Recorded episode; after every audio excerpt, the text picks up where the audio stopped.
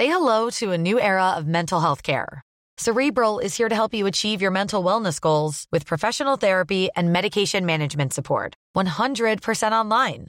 You'll experience the all new Cerebral Way, an innovative approach to mental wellness designed around you. You'll get a personalized treatment plan from a therapist, prescriber, or both in a safe and judgment free space. Your cerebral therapist or prescriber will outline a customized plan with clear milestones along the way so you can get to feeling your best. With Cerebral, you're not alone in your mental health journey. We're here to empower you to live a fulfilling life.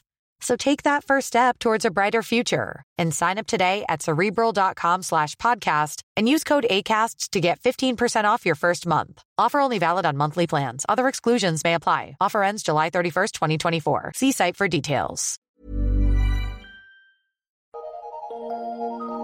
Eu sou Mário Persona e essas são as respostas que eu dei aos que me perguntaram sobre a Bíblia.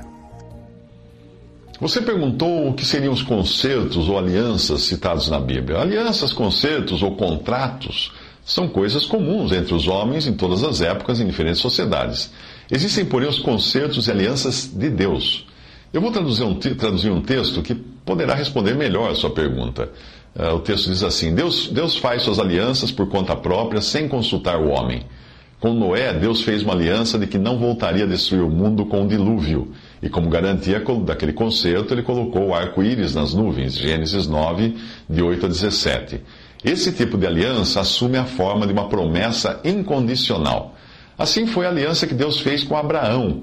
Primeiro, para com a sua posteridade biológica, em Gênesis 15, de 4 a 6, e depois no sentido do seu descendente, Cristo, Gênesis 22, de 15 a 18. A Abraão, Deus também deu a aliança da circuncisão, em Gênesis 17, de 10 a 14 e Atos 7, 8. Deus também deu um selo da justiça da fé, Romanos 4, 11. A aliança com os filhos de Israel no Monte Sinai, por outro lado, foi condicional. Se eles fossem obedientes e guardassem a lei, seriam abençoados, mas se fossem desobedientes, eles seriam amaldiçoados. Deuteronômio 27 e também 28. Na Epístola aos Gálatas, o apóstolo argumenta que a promessa feita por Deus, o testamento, o concerto anteriormente confirmado por Deus em Cristo, não podia ser afetada pela lei que foi dada 430 anos depois, Gálatas 3, 16 a 17. Tendo a promessa sido feita através de Cristo, o apóstolo podia acrescentar a respeito dos crentes gentios que se sois de Cristo, então sois descendência de Abraão e herdeiros conforme a promessa, Gálatas 3, 29. A nova aliança, esta é uma aliança incondicional que Deus declarou que iria fazer com as casas de Judá e Israel. Colocaria suas leis em suas mentes e as escreveria em seus corações. Ele seria seu Deus e perdoaria sua maldade e nunca mais se lembraria de seus pecados. Isso está em Jeremias 31, de 31 a 34. O fundamento dessa nova aliança foi lançado na cruz. Isso fica às vezes obscuro em algumas versões que não são traduzidas de forma uniforme. Às vezes aparece como testamento, outras como concerto, outras como aliança. Por ocasião da instituição da ceia do Senhor, o Senhor referiu-se ao seu sangue como o sangue da nova aliança, em Mateus 26, 28 e em 1 Coríntios 11, 25. E ele é o mediador da nova aliança, em Hebreus 9, 15 e Hebreus 12, 24.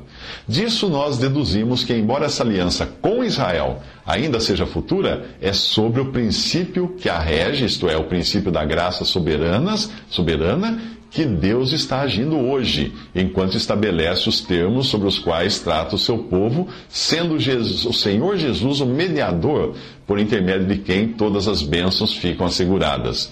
Veja Romanos 5, de 1 a 10 e 2 Coríntios 3, onde Paulo fala de si mesmo e daqueles com ele como ministros de um novo testamento, não da letra que mata, mas do espírito que vivifica. 2 Coríntios 3, versículo 6. Isso eu traduzi do Morris Bible Dictionary. E eu acredito que vai ajudar você a entender um pouco as diferentes alianças, ou testamentos, ou concertos, e o porquê o cristão hoje está, por assim dizer, beneficiado com uma nova aliança que não feita não foi feita com os cristãos, foi feita com Israel, porque não poderia ser feita uma nova aliança com cristãos se nós não tínhamos a velha aliança. Então Deus fez com Israel uma nova aliança, lançou as suas bases da nova aliança e nós usufruímos dos privilégios e benefícios dessa nova aliança.